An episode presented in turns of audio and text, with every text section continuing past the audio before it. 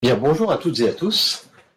Nous sommes ravis d'accueillir euh, Christian Jambet pour la présentation, pas simplement d'un ouvrage, mais un peu plus euh, que son ouvrage, puisqu'il va évoquer euh, le contexte dans lequel celui-ci a été pensé et, les thématiques au-delà de l'ouvrage lui-même. Mais la motivation initiale était bien sûr ce volume, Le philosophe et son guide, Moula Sadra et la religion philosophique, euh, qui est paru en 2020, 2021, 2021, et la présentation a été reportée à plusieurs reprises. Donc c'est un, projet qui a muré de, de longue date.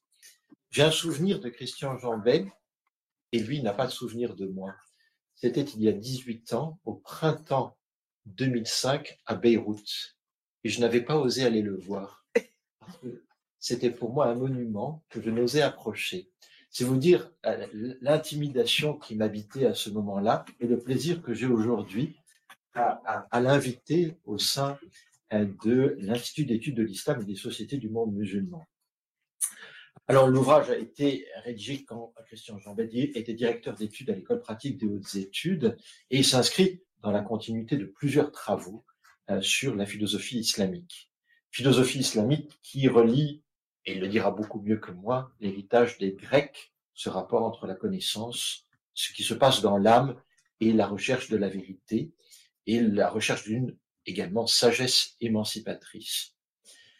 Il relie la pensée hein, autour de la philosophie islamique, à la fois euh, cet héritage des Grecs et le rapport à une certaine révélation, révélation selon des modalités pratiques en un Dieu unique, et révélation qui est portée par la tradition islamique, ce qui implique un certain nombre de modalités de comportement. Donc il y a ces deux éléments qu'il faut relier. Euh, ces deux éléments reliés apparaissent sous une formule que Christian Jambet explicitera aujourd'hui, celui de religion philosophique, qui est au cœur de cet ouvrage euh, dont il nous parlera euh, dans un échange avec Mathieu Terrier, qui est chercheur au CNRS et au laboratoire d'études des monothéismes, et que je remercie d'avoir accepté de présenter ou de servir d'interlocuteur pour Christian Jambet. En amont de tout cela, il y a, ou en aval d'ailleurs, il y a la question de l'éthique, non pas simplement pensée au sens de valeur morale pratique, mais véritablement comme zone de rencontre entre une vie mystique et spirituelle la sagesse philosophique dont nous avons parlé et la révélation en un Dieu unique. Ce qui implique une tension entre ceux qui ont le magistère de l'intellect et ceux qui ont le magistère du droit. Il y a un mot qui traverse l'ensemble de cet ouvrage et qui est celui de combat. Combat intérieur, mais aussi combat contre euh, des positions ou des acteurs qui sont dans des positions de rivalité. Donc ce terme de combat me paraît extrêmement important. Je, ne vais pas, euh, Mathieu le fera sans doute mieux que moi, hein, retracer l'itinéraire euh, de Christian Jambet, mais il y a deux figures qui me paraissent importantes dans euh, la recherche sur ces objets que sont ceux de, Christian Jambet, la figure de Louis Massignon et la figure d'Henri Corbin. Donc elles apparaîtront évidemment, évidemment ici, mais elles nous permettront de mieux comprendre, surtout la seconde, pourquoi ce n'est pas la philosophie islamique dans son ensemble, mais une philosophie islamique articulée sur le chiisme duodécimain, qui est une particularité ici euh, autour notamment de, du rôle de l'imam, qui est absolument central dans la pensée de Moulin Sadra. Ce qui nous amène à la figure de Moulin Sadra qui intéresse et qui occupe Christian Jambet depuis plusieurs années euh, déjà et euh, qui est absolument fondamentale pour comprendre ce que c'est que cette religion philosophique telle qu'elle a été pensée ici. Autour de je vais terminer, il y a deux maîtres. Peut-être vous allez euh, les, expliciter ou développer euh, l'itinéraire de, ces deux maîtres. En, tout cas, nous aider à mieux comprendre pourquoi ces deux maîtres sont importants pour Moula Sadra. J'ai nommé Mir Damad et Cher Bahari, euh, dont je n'avais pas pris la mesure ou l'importance dans le précédent ouvrage euh, de Christian Jambet et qui m'apparaissent mieux euh, ici. cette pensée, ce travail absolument considérable de, de Christian Jambet autour de Monasada, de la pensée de Monasada et plus largement de la philosophie islamique en lien avec le chiisme duodécimain, n'est pas un travail qui se fait dans le cadre d'une tour d'ivoire. Si vous prenez la conclusion, un passage euh, de la conclusion euh, de, cet ouvrage-là, vous, vous avez ici une euh, expression de la nécessité de la réflexion et de l'étude de ce penseur dans le moment présent. Je lis. Il fut un temps pas si lointain où la philosophie et la spiritualité de l'islam étaient l'objet d'une bienveillante curiosité. Exemptés des contraintes politiques et libres de préjugés, nous pouvions goûter sans arrière-pensée les plaisirs du voyage sur les terres métaphysiques de l'Orient musulman et c'est très important, réunir pacifiquement les sagesses dans l'universalité d'un seul et même regard de l'intelligence. C'est absolument fondamental, hein, l'universalité d'un seul et même regard de l'intelligence. Aujourd'hui, ce n'est plus le cas. Et en fait, votre livre est aussi un livre de combat. Il s'inscrit dans ce moment présent où il vous apparaît nécessaire de faire connaître cette pensée telle que vous l'avez interprétée, parce que vous annoncez qu'il y a un certain nombre d'hypothèses qui peuvent être discutées. C'est ce que nous ferons. Merci à vous, Christian Jambet, pour euh, votre présence. Merci pour ce livre. Merci pour vos travaux. Merci à Mathieu euh, de nous permettre euh, de mieux échanger. Initialement, le dialogue sera entre vous, mais après, avec nous, dans, ce moment-là. Merci, Dominique Avon, et merci à, l'Institut qui nous accueille et qui a bien voulu, grâce à vous et à votre entourage préparait euh, cette rencontre et, l'a décidé. Alors, si vous voulez, je dirais quelques mots avant que nous discutions ensemble euh, à partir des, remarques que, fera euh, Mathieu Terrier. Je ne veux pas faire un exposé liminaire trop long parce que ce serait superfétatoire, mais je partirai de plusieurs des points que vous avez soulevés et, en particulier euh, euh, le dernier, cette affaire du, combat. Euh, c'est de fait un, si vous voulez, un livre que je souhaitais produire depuis longtemps, parce que depuis longtemps, j'avais le sentiment qu'une question restait irrésolue. Ça ne signifie pas que je l'ai résolue, mais qu'au moins j'essayais de la poser question était laissée irrésolue et qui était euh, la suivante. Euh, si l'on admet que euh, l'islam chiite peut être aussi bien le soufisme sunnite et d'autres courants spirituels se sont dépris pendant le très, très, grand nombre d'années en des siècles de toute ambition théologico-politique, c'est-à-dire d'articuler la politique de l'État à la conception théologique du monde, si cela est exact, et en particulier donc si les quatre volumes intitulés En islam iranien par Henri Corbin sont vrais, comment expliquer et comment rendre compte du fait que euh, ce sont des courants spirituels qui, d'une manière ou d'une autre, ont participé à la transformation d'une révolution spirituelle de euh, l'être humain en une révolution politique aboutissant à l'événement le plus important de l'histoire du monde musulman, me semble-t-il en tout cas, depuis euh, au moins, mettons, un demi-siècle, c'est-à-dire la révolution iranienne islamique, sans laquelle euh, aussi bien les mouvements réactifs qu'a connu le monde sunnite que le propre développement politique euh, dans le monde chiite eussent été impossibles. Et, et cela, d'ailleurs, sous une forme qui avait surpris tout un chacun, mais qui avait alerté un philosophe au moins, je veux dire Michel Foucault.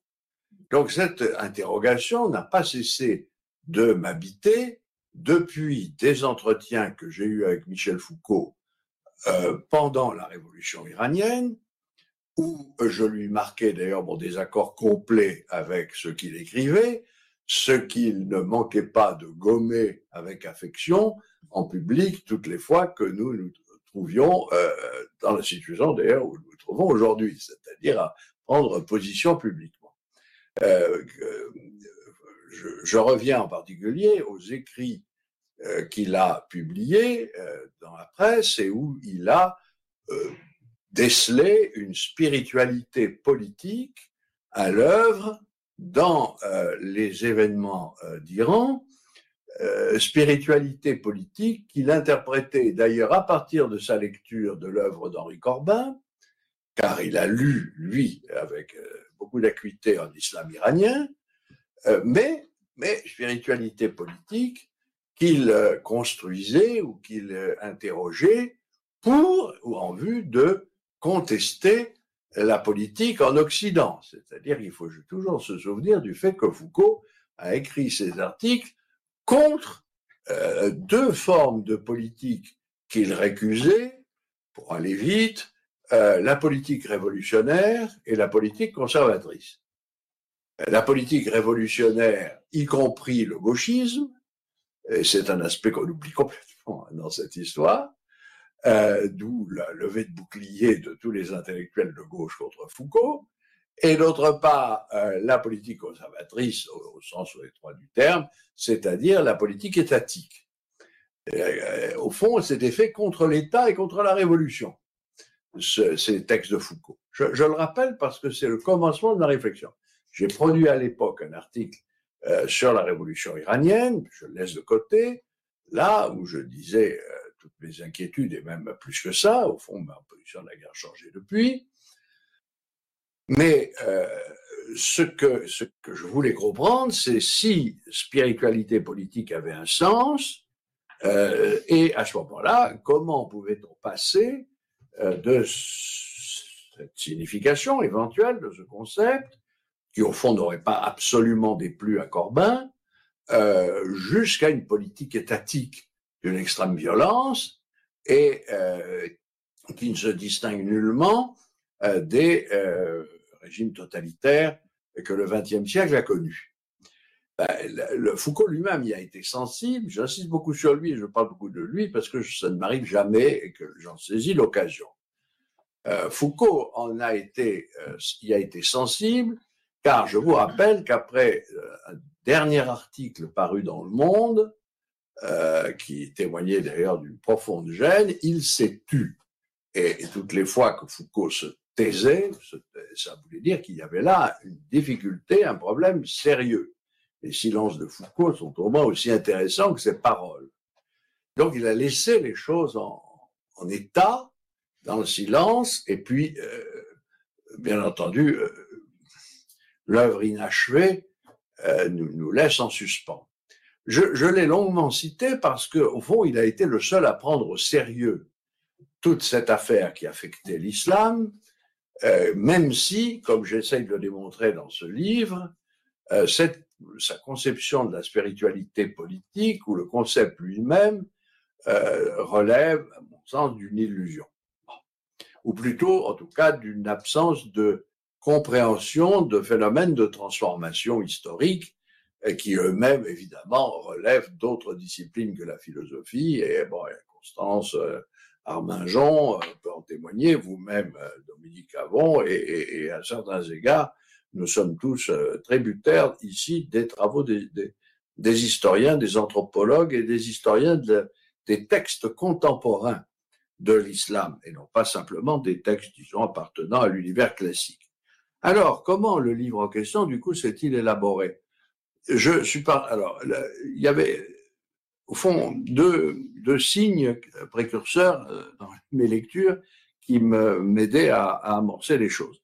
D'abord, le fait que euh, sans, enfin, sans aller trop loin, euh, qu'il s'agisse de, enfin, qu'il s'agisse de textes proprement métaphysiques ou de textes plus destiné à la, à la direction spirituelle, nous avons chez Molla Sadra euh, quelque chose d'assez d'assez euh, singulier euh, par rapport aux, œuvres de ses contemporains, pas de tous, mais, et en tout cas de ses maîtres. Et on verra si ce dit agrée à, au grand lecteur de Damad qui est à, à droite. Euh, quelque chose de singulier, et qui est la, la, conviction selon laquelle la philosophie entendue au sens qu'elle prend euh, dans le terme nouveau de Hekma. Hekma, ilaïa, sagesse divine. La philosophie est le véritable visage nouveau de la religion. Euh, J'essaye de démontrer dans un chapitre sur le concept de Walaya que les textes de Mola Sadra sont parfaitement clairs à ce sujet. Après l'âge de la charia, qui est l'âge euh, des prophètes euh, qui parlent par symbole, par signe et euh, de manière exotérique, vient l'âge de la Walaya, ceci n'est pas neuf, hein, lui qui l'invente, mais l'âge de la Walaya se caractérise par le fait que la philosophie culminant dans ce qui est appelé Elfan, que je traduis avec d'autres euh, par gnose, et après bien d'autres par gnose, euh, n'est-ce pas, cette philosophie et la religion elle-même. Et que réciproquement, la religion des successeurs des prophètes, les imams, euh, se constitue essentiellement dans l'horizon philosophique. Donc la métaphysique et l'authentique théologie, que d'une certaine manière euh, tous les philosophes euh, en islam ont pensé, mais surtout que, en effet, comme vous le disiez, euh, Dominique, l'éthos, le mode d'être spirituel, et pour tout dire, le devenir eschatologique de chaque personne est déterminé par la vie de l'intellect telle que la philosophie l'a conduit et que le véritable guide de tout un chacun, c'est l'intellect. Alors, pour cela, notre Sadra s'appuie, comme bien d'autres d'ailleurs, mais avec beaucoup de force, sur les collections de hadiths chiites dont il dispose, et, ou plutôt qu'il a privilégiées, et qui sont, pour l'essentiel, euh, tirés du euh, recueil, enfin, ou présents dans le grand recueil de Kouleini el-Kafi, et plus précisément la partie euh, intitulée euh, Usul min al-Kafi, les principes du livre qui suffit. Alors, en, en, commentant ces hadiths, notre Mollah Sadra insiste constamment sur tout propos attribué aux prophètes ou aux imams qui euh, fait de l'intellect humain non seulement le guide, donc comme je disais, théorique et pratique de l'homme, mais euh, aussi l'image et l'émanation de l'intellect divin.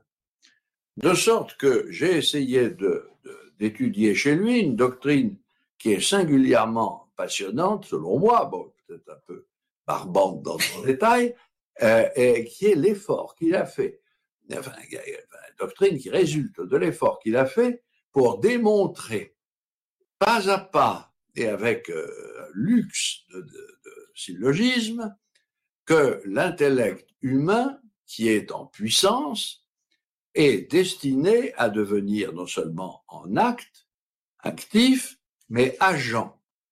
Et donc il a professé avec une grande clarté l'unification de l'intellect, de l'intelligible et de l'intellection, ce qui ne peut pas nous surprendre chez un auteur néoplatonicien ou néoplatonisant.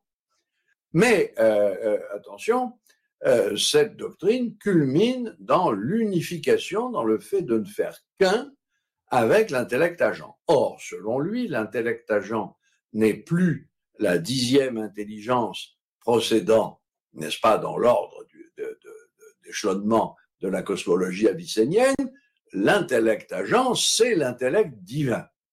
Mieux encore, si l'on regarde de près, chez lui, l'intellect divin est immédiatement uni à l'essence divine.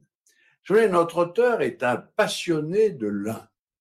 Toute sa philosophie et d'ailleurs tous ses raisonnements consistent, d'ailleurs souvent de manière géniale, à dire que tout fait un, que euh, euh, euh, ce que l'on croit opposé, ce que l'on croit contraire, ce que l'on etc. Tout cela au total finit par s'unifier. Il est un passionné du tawhid, c'est-à-dire de la, selon lui, comme d'ailleurs selon tous les autres prédécesseurs, la philosophie, c'est la connaissance de l'un, parce qu'il n'y a que l'un dans l'être et qu'il n'y a que Dieu dans l'être. Donc, et que tout l'être est en Dieu. Donc, une fois qu'on a dit, euh, dit Dieu un, verset coranique, on a dit toute la philosophie. Voilà. Bon, on a dit d'ailleurs tout l'islam. Donc, c'est pour lui une conviction sur laquelle l'intellect divin ne fait qu'un avec la science divine, même si euh, c'est un degré de la science divine inférieur à la pure, à la pureté absolue euh, de l'essence une, j'entre pas dans les détails, et donc l'homme est appelé à ne faire qu'un avec Dieu. Et donc, évidemment, j'étais intéressé d'abord par une euh, philosophie qui était une philosophie de la divinisation de soi. Alors, je ne vais pas rentrer dans les détails de tout cela, euh, là, dans cette brève présentation, mais en effet, j'ai voulu au moins montrer déjà en quoi il y avait là en effet un combat, un combat contre soi, un combat de dépouillement, et comment le concept de révolution chez Mollah Sadra, l'Enrelab, la, la transformation, la révolution, il le dit souvent, c'est le propre de l'homme. Alors superbe cette idée que la révolution, c'est le propre de l'homme. Les espèces animales, certes, se transforment, mais jusqu'à une certaine limite l'homme a une matière tellement fluide et tellement multiple euh, que euh, Dieu peut, peut faire et fait en sorte que cette matière prenne toutes les formes possibles et parmi ces formes, la forme suprême, c'est la forme divinisée. Donc le Dieu euh, manifeste, le Dieu visible, le Dieu euh, connaissable, c'est l'homme même. C'est l'homme même en tant qu'il est l'homme parfait, dont évidemment euh, le paradigme est le prophète ou l'imam. Cette idée fondamentale de, de cette euh, déité humanisée, de cet homme divinisé, qui rejoint d'ailleurs des thèmes bien entendu platoniciens et néoplatoniciens, euh, euh nous reconduit ipso facto à, euh, au problème théologico-politique. En effet, si euh, la philosophie est le contenu authentique de la religion à l'âge de la Walaya, si par conséquent se constitue une religion philosophique qui n'est ni une interprétation philosophique de la religion précise, euh, ni non plus une projection, pourrait-on dire, de thèmes philosophiques dans la religion ou, ou, à la place des thèmes euh, de la religion, mais qui est bien, vraiment une religion comme telle. Je vais en dire deux mots après. Si tout ceci est exact pour notre auteur, la conséquence en est que l'autorité ne saurait revenir qu'au véritable euh, homme divinisé ou à ses disciples, J'étudie au long de ce livre, d'ailleurs, les, hiérarchies que construit ici ou là Mollah Sadra avec certaines variations. Enfin, pour aller à l'essentiel.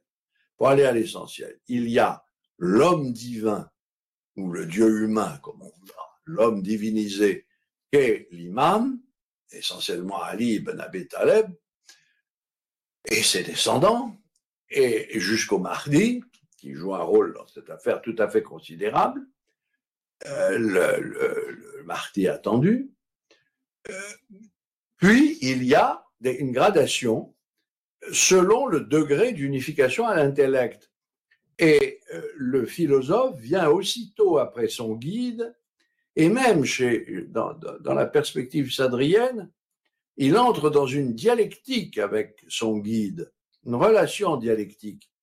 Le guide fournit le savoir authentique à travers les akhbar, les paroles, les oracles qu'il prononce et qui sont recensés dans les collections de hadiths chiites, exactement comme le prophète le fait. je rappelle d'ailleurs que dans ces collections, il y a autant de hadiths prophétiques qu'il y a de hadiths attribués aux imams. Il n'y a pas de distinction là entre sunnites et chiites. Ces, distinctions sont quand même un peu, enfin, ne tiennent pas toujours compte de, la réalité des textes.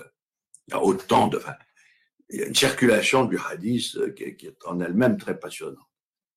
Mais euh, donc le guide a un rôle fondamental puisqu'il est celui qui étant divinisé énonce la science divine.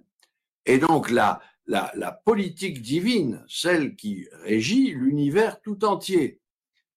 la politique n'est pas seulement ou principalement l'affaire de la cité, elle est d'abord l'affaire de l'univers, du cosmos, qui est régi par Dieu, de manière d'ailleurs providente et providentielle, et cette, euh, euh, ce, ce tadbir, ce gouvernement et cette administration de l'univers par Dieu, l'imam est à son centre et il en connaît les secrets. Il en connaît les secrets. Donc le philosophe est tributaire de ces secrets qui s'énoncent dans le hadith.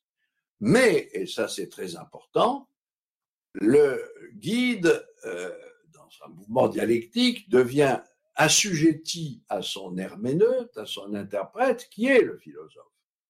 Le philosophe interprète le hadith, non pas simplement pour l'expliquer platement, mais pour lui donner un sens à la fois religieux et philosophique, et l'on voit sans vergogne notre auteur, comme ses prédécesseurs, euh, attribuer comme signification cachée aux hadiths leur propre philosophie, ce qui ne signifie pas du tout euh, habiller de religion un discours philosophique, qui est constituer la religion philosophique à partir de la spéculation métaphysique que l'on a soi-même élaborée. Voilà.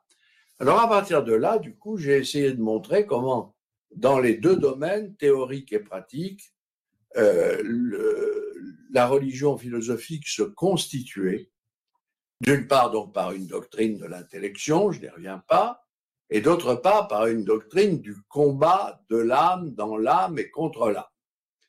Alors là, je n'insiste pas non plus, j'ai donné tout un ensemble d'exégèses, en particulier celle qui concerne un hadith tout à fait fondamental, euh, qui est le hadith des armées de l'ignorance et de la connaissance, qui est un hadith de saveur dualiste, d'ailleurs, dans sa version première, la version de, de enfin la version de l'imam, tel qu'il est reçu dans Kulaini, mais qui alors devient euh, euh tout à fait euh, enfin, dépourvu de dualisme dans la version de notre Mollah Sadra, dans son interprétation, mais puisque ça devient une interprétation plus néoplatonisante, peu importe pour l'instant le détail, il y a et j'ai relevé aussi, évidemment, une, l'importance du soufisme, ce qui est un lieu commun. Nous savons tout cela. Mais quand on regarde de près le nombre d'auteurs du soufisme sunnite qui sont lus, euh, interprétés et intégrés, bien sûr, il y a les plus grands, euh, mais enfin, il n'y a pas simplement le Razali, qui a, il y a eu une mode razalienne en Iran, euh, Dieu sait mieux ça que moi, l'adoption d'Al-Razali par les, les, auteurs chiites qui est très surprenante, mais il y a aussi des auteurs ascétiques euh, et mystiques euh, en grande quantité. Une étude s'imposerait des citations par Molla Sadra du, euh, on pourrait dire, du corpus du soufisme sunnite, il le, tel d'ailleurs qu'il en fait dans d'autres traités. Je n'insiste pas. Mais ce point m'a conduit jusqu'à ce que vous appeliez l'éthique. En effet, le livre est une éthique. Alors, le, nom de Spinoza est prononcé à deux, trois reprises. C'est un signal évident. Euh, c'est pas que je dise que voilà, ça est le Spinoza de l'Orient, bon, parce que ce serait un peu grossier. Mais enfin, je l'ai pris comme fil conducteur. Je l'ai pris comme fil conducteur. un Spinoza un peu étrange d'ailleurs, bon, qui n'est pas tout à fait celui de Guérou et qui n'est pas non plus tout à fait celui d'Alquier ou de. Enfin bon, en tout cas, c'est un Spinoza, si l'on veut, un modèle spinoziste. Mais plus sérieusement, euh, l'éthique ici, qui nous conduit donc de la connaissance de Dieu à la connaissance de l'homme et la connaissance de l'homme à la connaissance des actes de l'homme, est une éthique de l'effacement. Alors cela se voit dans à peu près tous ses écrits euh, et on pourrait relever le, nombre de, enfin, les si nombreux textes où il insiste sur le fana, sur l'effacement, l'extinction de soi pour une raison qui d'ailleurs tient à la euh, euh, à l'islam dans ce qu'il a de, de plus essentiel, c'est-à-dire dans son tawhid, sa profession de l'unité. Euh, il est impossible de s'unifier, de faire un avec l'intellect divin et a fortiori avec l'essence divine, ce qui est la visée ultime de l'amour du gnostique. Autrement dit, il n'y a pas d'amour réel, de Reich Hakiki, pas d'amour réel qui ne soit un amour unitif et fusionnel, et il n'y a pas d'amour fusionnel avec Dieu qui ne soit une disparition de l'homme, de l'amant. Pour une raison qui, fait la grande différence entre islam et, christianisme, je pense, c'est que Dieu n'aime que lui-même. Il le répète sans cesse. Dieu n'aime que lui-même. Et donc, si vous voulez respecter le verset coranique, il, y a un groupe d'hommes, il les aime et il l'aime, il faut s'anéantir en Dieu, pas d'autre solution, parce que de toute façon, Dieu n'aime que soi.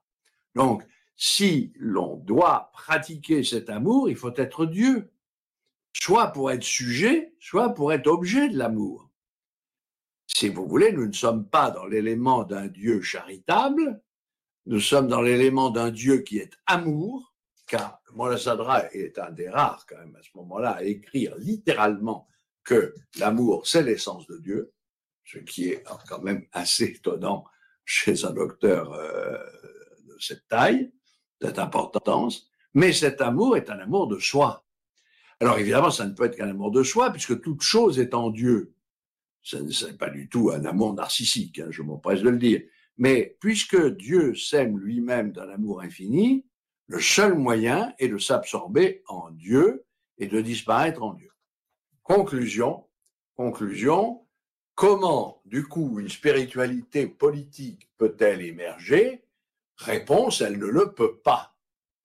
Elle ne le peut pas. C'est-à-dire que si la fine pointe de l'éthique, c'est l'absorption en Dieu, avec toutes les conséquences morales que cela suppose, bonté, générosité, alors j'ai multiplié, je me suis permis de traduire quelques commentaires de hadith où évidemment Mola Sadra laisse, se laisse aller à sa double déploration, déploration devant la bêtise des hommes de son temps, et déploration devant l'état calamiteux du monde, ce qui me plaisait. Bon, j'ai écrit ces chapitres-là au moment du confinement. Je me suis dit, c'est assez amusant d'aller trouver renfort chez Mona Sadra face à l'imbécilité généralisée et à la, méchanceté humaine. Donc, euh, c'était pas mal, ça donne renfort. Mais ces conséquences éthiques ne, sont, supposent quelque chose justement qui le distingue, mais je veux, je veux pas m'engager là-dessus, euh, avec, euh, sauf avec prudence, qui le distingue de ses prédécesseurs et de son entourage, quelle que soit leur dimension mystique. Mathieu Terrier connaît ça infiniment mieux que moi, en particulier chez Mirdamad, et, et je ne parle même pas de la culture euh, considérable d'un cher Baha'i, qui était figure prodigieuse d'ailleurs, mais multiforme. Donc, je ne pense pas que ce sont ses maîtres directs qui l'ont formé à ça. Je crois que c'est vraiment sa lecture du soufisme et, la volonté d'intégrer le soufisme à tout prix dans, dans sa pensée, dans cette religion philosophique. Or, je pense que c'est ça qui a été euh, euh la, fine pointe de l'enseignement de la métaphysique en Iran, euh, enfin pendant très longtemps. On peut citer les gens qui ont enseigné. Euh, ça ne veut pas dire qu'ils étaient tous disciples de Bola Sadra. Hein, il a été extrêmement euh, contesté. C'est pas. Mais c'est le même esprit. Le, le religieux chiite euh, philosophant, je ne parle pas des Fokaha, on reparlera, qui eux-mêmes peuvent être d'ailleurs des philosophes. Hein. L'un n'interdit pas l'autre. Euh, ne, ne visait pas autre chose que cela, cette formation de l'homme intérieur qui a euh, duré à travers euh, les dynasties suivantes et qui s'est heurté au monde contemporain. Et j'ai, là, je ne vais pas résumer la conclusion que j'ai donnée à ce livre, mais j'ai essayé de, de donner quelques pistes d'interrogation. Je ne suis pas spécialiste de, de l'islam contemporain, je ne suis pas spécialiste de l'Iran contemporain, et en particulier, je ne suis pas spécialiste de l'œuvre de Khomeini. Euh, il y a ici quelqu'un qui connaît ça infiniment mieux que moi. Euh, je n'avais que des, des, des, approches partielles. Mais je voulais au moins jeter une hypothèse dans, dans, la, dans le débat, comme on dit maintenant. Euh, c'est que il est faux d'opposer euh, religion philosophique et une spiritualité politique qui en serait venue, mais qui, qui l'aurait dépassée euh, pour devenir une politique révolutionnaire. Euh, il fallait prendre au sérieux le fait que ceux qui avaient, euh, en particulier le guide de la révolution, ceux qui avaient pensé la, révolution religieuse, étaient formés à cette école, c'est-à-dire connaissait infiniment bien, et peut-être mieux que moi, infiniment mieux que moi, ces textes, mais qu'ils avaient jugé que c'était l'impasse. J'ai pris le modèle bien connu qu'on trouve chez Machiavel, celui du prophète des armées. Euh, Mola Sadra s'est voulu quelque chose comme un prophète. Enfin, je ne dis pas un prophète au sens euh, habituel du terme, bien sûr, mais il y a la volonté d'éduquer, d'éduquer euh, et, d'éduquer le monde chiite contemporain et, au total le, monde musulman. Mais il est désarmé. Et euh, ce qu'on a vu apparaître, c'est un prophète armé. Et le passage du prophète désarmé au prophète armé s'est fait, je pense, par un renversement, retournement de la doctrine dont j'ai essayé de donner les éléments, quelques éléments. Je pense que là, on n'a pas abouti du tout à une spiritualité politique, que le concept de Foucault est, illusoire, illusoire, mais qu'on a abouti incontestablement à une politique révolutionnaire qui s'inscrit dans les traditions politiques du XXe siècle, qui est même la dernière grande révolution du XXe siècle, et qui s'inscrit du coup dans une histoire euh, qui commence euh, peut-être en 1917, qui se poursuit avec euh, Mussolini, Hitler. Euh, ce que je dis là n'est pas une injure, hein, je veux dire, c'est simplement une topographie. Je suis pas en train de dire que euh, est hitlérien, c'est pas ça. Et, et, que la, dernière révolution met un terme au fond à ce cycle des grandes révolutions parce que ce qui est au centre, c'est la question de l'État. Et contrairement à ce qu'on peut croire, euh, l'État et la révolution, ça ne fait qu'un. Et, que précisément, comme ses prédécesseurs, Lénine, Trotsky, Mussolini, dont il est bon de lire les, textes, euh, bien entendu d'autres doctrinaires, euh, mais Mao Tse-tung, qui évidemment ne m'est pas totalement inconnu, eh bien, Khomeini, avec beaucoup d'intelligence, a considéré l'État et la révolution comme ne faisant qu'un et comme devant être inclus et même placé au centre d'un dispositif de révolution spirituelle. Et donc, on n'a pas à opposer chez lui un désir de révolution spirituelle qu'il a eu, qui est absolument sincère, qui, qui sans cela euh, rend les choses inexplicables, pas sur le supprime, et le pouvoir d'État, prophète armé. Parce que euh, venir commenter les sourates du Coran, produire mille textes d'exégèse, c'est tout simplement n'avoir aucun efficace historique. Or, la question posée, qu'il a admirablement posée, vue, euh, c'était celle du pouvoir historique de l'islam et du rôle historique de l'islam. Et ça n'est pas pour rien que sa propre pratique part des années 50, comme celle des frères musulmans, et aboutit euh, euh, son apogée dans, à la fin des années 70. La question qui est posée à ce moment-là est celle de, euh, de la relève historique de l'islam, euh, et de fait, l'islam devient, et peut-être est encore aujourd'hui, le centre de l'histoire, du, du, mouvement historique. Euh, peut-être euh, au déclin, au déclin de ce moment, mais en tout cas lié, lié au centre.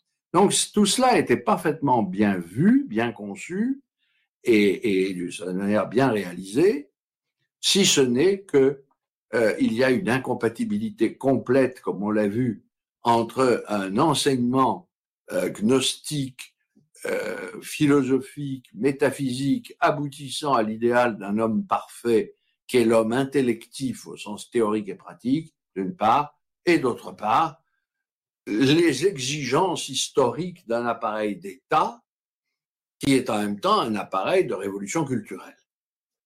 Et là, les choses sont arrivées à une telle contradiction que l'on aboutit sans doute à ce que nous voyons aujourd'hui, c'est-à-dire euh, à la disparition de l'islam chiite. Ben, c'est ça le danger aujourd'hui. À certains égards, c'est par là que je conclurai. Que restera-t-il de l'islam chiite si ce n'est des livres dans les bibliothèques du jour où euh, ont disparu les formes euh, non seulement juridico-théologiques, mais carrément policières de la domination des euh, faux euh, c'est-à-dire des dérivés juridiques du discours des imams, euh, alors que les usul, les principes, ont été complètement évacués. Car c'est à ça qu'on a abouti. Vous savez, il y a dans les recueils chiites hein, deux grands moments, les usul, les foulours, les principes, les dérivés. Les dérivés sont les dérivés souvent normatifs. Mais le dérivé normatif sans le principe est mort. Et là, il n'y a plus, plus, de présence aucune des usul, et il y a une transformation des dérivés normatifs en une police littérale des mœurs. C'est-à-dire comme on peut en trouver dans n'importe quel État euh, autoritaire, et, y compris, alors ne nous exonérons pas de ça, euh, on en a à l'heure actuelle en Occident. En Occident, bon, mais qui n'utilise pas encore la matraque euh, plombée et le coup de feu derrière la nuque, mais on aura peut-être un jour. Donc, si vous voulez, la censure des mœurs manifeste l'effondrement de l'islam chiite. Voilà. Alors, je conclus sur cette note un peu triste, et je vois que j'ai absolument bavardé, contrairement à ce que j'avais annoncé. Pardonnez-moi. La parole est à toi, mais vous avez noté que sans préparation, on est parti de la spiritualité politique, on est revenu à la spiritualité politique et à l'explication de sa contestation. Donc c'était très clair. Mathieu. Merci, merci Dominique. Merci Christian Jambé pour euh, pour cet ouvrage d'abord et pour euh, tout ce que vous venez de dire qui, a croisé en, en, grande partie répondu aux questions que je, souhaitais vous poser mes questions dont, les réponses euh, ne, m'étaient pas tout à fait inconnues a priori. Euh, je voudrais d'abord revenir, euh, Dominique en a parlé en introduction sur votre euh, un petit peu sur votre parcours et votre rencontre avec avec Molla Sadra, puisque vous avez été très à la fois allusif mais très pudique, disons, sur cette question dans votre propos liminaire, notamment quand vous avez parlé de Michel Foucault. alors, je crois que c'est un, pas un secret, vous avez consacré vos premières passions philosophiques à Platon et à l'ontologie de la révolution, ce qui rejoint d'ailleurs euh, vous avez dit euh, un peu plus tôt sur le concept de révolution chez Molla Sadra comme euh, propre de l'homme. Ça permettra peut-être de, de, boucler la boucle. Et, et, et j'avoue que euh, je, je, ne connais pas en fait vos travaux premiers sur l'ontologie de la révolution. Il faudra que je rattrape ce retard. Non, faites rien. En tout cas, suite à cette, cette, première vie philosophique, si je peux dire, enfin vous, euh, vous avez fait la rencontre décisive d'Henri Corbin et vous avez suivi ses enseignements. Euh, je rappellerai qu'Henri Corbin euh, est décédé euh, peu avant précisément la révolution islamique en Iran. Et puis vous êtes devenu, à votre tour, pour des années suivantes, le principal spécialiste français de la philosophie islamique que vous avez enseigné pendant plus de dix ans à l'école pratique des hautes études, comme j'ai eu le grand bonheur de profiter. Et euh, si je suis bien informé, c'est dans cette école pratique des hautes études que Louis Massignon avait euh, légué à Henri Corbin euh, l'œuvre de Sorawardi à charge pour Corbin de, d'en faire l'étude, l'exégèse et la, découverte. Et j'ai, le sentiment, même si Henri Corbin avait consacré des, pages importantes, un volume d'ailleurs à, à Sadra, mais j'ai l'impression qu'il y a eu un peu la même, la même transmission, c'est-à-dire qu'Henri Corbin vous a légué euh, Molla Sadra à charge pour vous euh, d'en faire euh, la, découverte, l'exégèse, et ce que vous faites maintenant depuis euh, euh, ces nombreuses années. Et je, je, je, reviendrai donc sur ce livre, Le philosophe et son guide, Molla Sadra et la religion philosophique, qui, si j'ai bien compté, est votre septième ouvrage sur euh, ce philosophe donc iranien du XVIIe siècle, c'est-à-dire quand même d'une période à la fois euh, tardive du point de vue des études classiques et euh, primitive du point de vue des études modernes et contemporaines. Alors je rappellerai brièvement, parce que c'est un petit peu l'architecture de vos travaux sur, euh, sur Molla Sadra, que vous êtes parti de la, de la métaphysique et de l'ontologie à proprement parler de Molla Sadra dans l'acte d'être, en 2002. Euh, vous avez consacré à l'herméneutique coranique de Molla Sadra, euh, trois ouvrages. Alors le premier, c'était Se rendre immortel en 2000, repris et, et, revu dans la fin de toute chose en 2017. Et puis euh, la, traduction euh, du commentaire du verset de la lumière par Molla Sadra avec une introduction dans donc, le verset de la lumière en 2009 vous vous êtes euh, penché sur l'eschatologie de Molla Sadra, dans Mort et résurrection en islam. D'ailleurs, euh, l'eschatologie de Molla Sadra, euh, comment dire, prend la dimension de l'eschatologie de l'islam euh, dans son ensemble, ce qui serait, ce qui est intéressant. Euh, et puis vous avez abordé, alors je mettrai des guillemets, mais sa théologie politique en un sens bien particulier, puisque finalement tout l'ouvrage consiste à le définir, dans le gouvernement divin, en 2016. Et donc, vous abordez maintenant, dans Le philosophe et son guide, la question même de la philosophie et de la religion chez Molla Sadra. Et comme vous l'avez dit tout à l'heure, il ne s'agit pas d'une philosophie de la religion, mais bien d'une religion philosophique, et en même temps d'une philosophie euh, islamique en un sens précis, qui est la philosophie chiite. Euh, alors, ce septième livre, pour moi, il n'est pas de trop, loin de là. Euh, D'abord parce que Molla Sadra, comme vous, l'écrivez et comme vous le montrez, euh, est l'un des plus grands penseurs de l'islam. Euh, à la fois, et vous, vous pourrez peut-être y revenir, à la fois le plus synthétique parce qu'il euh, il embrasse tout ce qui s'est écrit et pensé précédemment, d'ailleurs non seulement, comme vous l'avez dit, dans la falsafa, mais dans le soufisme, l'ésotérisme chiite, euh, et voire plus encore. Euh, et en même temps le plus original peut-être, notamment par le renversement qu'il effectue de la métaphysique des essences ou des quiddités, métaphysique des essences ou des quiddités qui, euh, d'Avicenne à Mirdamad en passant par Sorawardi, étaient euh, à peu près unanimement soutenues avant, euh, avant Mullah Sadra.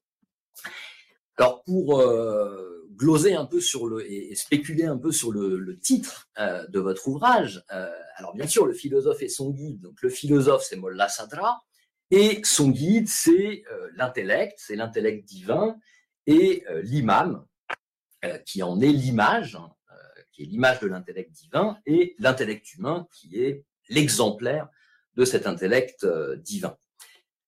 mais on peut se demander si euh, le philosophe, enfin, si ce, livre n'a pas aussi une dimension autobiographique quelque part. Et si le philosophe, finalement, ce n'est pas vous, et euh, son guide, Molla Sadra, son guide dans euh, le continent euh, de cette, cette philosophie islamique. Donc, ça sera peut-être ma première, ma première question, à la fois cette transmission par Henri Corbin de l'œuvre de Molla Sadra et le rôle de Molla Sadra dans votre propre enquête. Et je rappellerai, parce que je ne l'ai pas fait, que vous avez écrit, a la date tout à fait en tête, mais euh, un livre de, présentation de synthèse de qu'est-ce que la philosophie islamique, euh, qui est une reprise d'ailleurs, enfin, qui fait écho euh, qu'est-ce que la philosophie antique de Pierre Hadot. et donc, à travers ce livre, qu'est-ce que la philosophie islamique, vous, faites réellement le panorama et la, synthèse de tout ce qui s'est produit comme philosophie, que ce soit sous le nom de falsafa ou autre, en islam. Donc, comment euh, Molla Sadra a, été votre guide dans euh, cette euh, exploration que vous nous faites partager depuis longtemps de la philosophie islamique? Ma première question. eh bien, écoutez, je vais là pour le coup répondre brièvement. Il est mon guide parce qu'il a parce qu'il a raison. Mmh vous avez dit, et c'est vrai sur le plan historique, il est un des plus importants euh, mais celui qu'on choisit comme guide, euh, quand pour un philosophe qui est en terre qui aborde la terre d'islam, euh, dit quelque chose du besoin de philosophie que vous avez vous-même. Et il satisfait mon besoin de philosophie. Alors, euh, je sais pas, pour prendre des grands, nos, maîtres, nos, grands prédécesseurs, bon, Renan, de Renan à Arnaldez, deux grands noms, c'est Averroès. Pour Henri Corbin, c'est incontestablement Sohrawardi. À tel point que, certes, alors il m'a transmis en effet Mola Sadra, et il a traduit et édité le premier, un très beau texte de Mola Sadra, qui est le el-Mashaher, mais euh, il aimait en Moula Sadra un, un Ishraki, pense qu'il n'existe pas, tout à fait comme ça. Il était Ishraki. Voilà, c'est Sohravardi qui, qui, qui, a été vraiment son, son penseur. Mais, mais euh, on pourrait prendre d'autres exemples. Et puis il y a les, euh, Louis Massignon, qu'on a évoqué déjà, lui n'a pas de philosophe. Son guide, c'est Hallaj, et c'est un anti-philosophe avéré. Ce qui d'ailleurs m'a beaucoup instruit aussi, parce qu'il y a aussi une part d'antiphilosophie chez les philosophes, euh, dans les conflits, par exemple, entre Hakma et Falsafa. Mais euh, voilà, et, bien parce qu'il est, il est un guide pour moi. Vous avez raison, c'est un livre. Écoutez, je vais pas, je voulais pas en parler, mais vous m'y contraignez. C'est un livre que j'ai écrit parce que je, je pensais d'abord que ça pourrait être, euh, je pense toujours que ça peut être le dernier, et que, et que D'ailleurs, tout livre qu'on prépare est le dernier livre, parce que sinon, si on pré... prévoit pas ça comme un, un enchaînement de production industrielle quand même. Et donc, qu'est-ce que cet homme avait enseigné? Et ce que j'essaye aussi de dire, c'est parce que essayé de faire un article que je n'ai jamais réussi à écrire sur qu'est-ce qu'un ARF. D'ailleurs, il y aurait à faire. Euh, il faudrait plusieurs quelque chose sur les Olafa comme définition du Aref. Écoutez, s'y mettre à plusieurs, un homme ne suffit pas, et faire quelque chose sur l'apparition du mot, et à partir de là, les figures. À quoi reconnaît-on un Aref un, gnostique, un sage. Bon, notre ami Amir Moïse traduit sage. Je ne crois pas que ça aille parce que c'est Hakim, donc euh, ça va pas. Mais Aref, c'est celui qui est le, vrai connaisseur, celui qui connaît le mieux. Euh, alors on peut traduire gnostique, au fond les, Britanniques traduisent ainsi, c'est pas plus mal. Mais Aref, qu'est-ce que ça représente? Et là on a un vrai Aref, comme son maître, Amir Damad, il y a une dimension du Aref chez Amir Damad, chez tous. Et pourquoi en Iran, comme ailleurs, comme ailleurs, y a-t-il eu des Orafa parce que le monde arabe en a. Euh, la langue est aussi bien arabe que persane, je, dis tout de suite que. Mais qu'est-ce, pourquoi à la suite de l'échec de la falsafa ou de sa, de sa finitude, le monde musulman a-t-il créé une figure de sage qui va jusqu'à vouloir s'unifier avec Dieu? Chose qu'on n'a pas vue depuis les Grecs et qu'il n'y a pas, alors, sauf chez, les, euh, chez Clément d'Alexandrie, chez Origène, chez quelques grands penseurs euh, parmi les pères de l'Église, quand même, on s'est défié progressivement de cela. Bon, j'ai cité quand même Fénelon, qui était un signal. Je me suis dit, il faut aller voir quand même, les, aller lire l'exégèse des Maximes des Saints de Fénelon, on est tout près. Donc, il est tendu quelques ponts. Mais il y a cette chose quand même qu'en que je trouve magnifique en islam, magnifique, c'est la production du Aleph, qui peut être un homme tout simple, très pauvre, très, mais qui est le, le, vrai savant. Voilà. Alors ça, ce sera un truc formidable de faire une travail collectif. Voilà, voilà pourquoi j'ai fait sept bouquins. J'espère que c'est pas fini, euh, parce que c'est, il est inépuisable. Et puis parce qu'il est, je le dis pour tous de manière à susciter des études sadriennes qui n'ont pas besoin de moi pour se développer, célèbre. Il est un homme profondément aimable. Il le dit lui-même dans ses éléments d'autobiographie. Il s'est formé lui-même en lisant euh, les Grecs, les Grecs en arabe et en persan tels qu'il les recevait. Hein. Bon, c'est les Grecs un peu étranges. Bah les Grecs.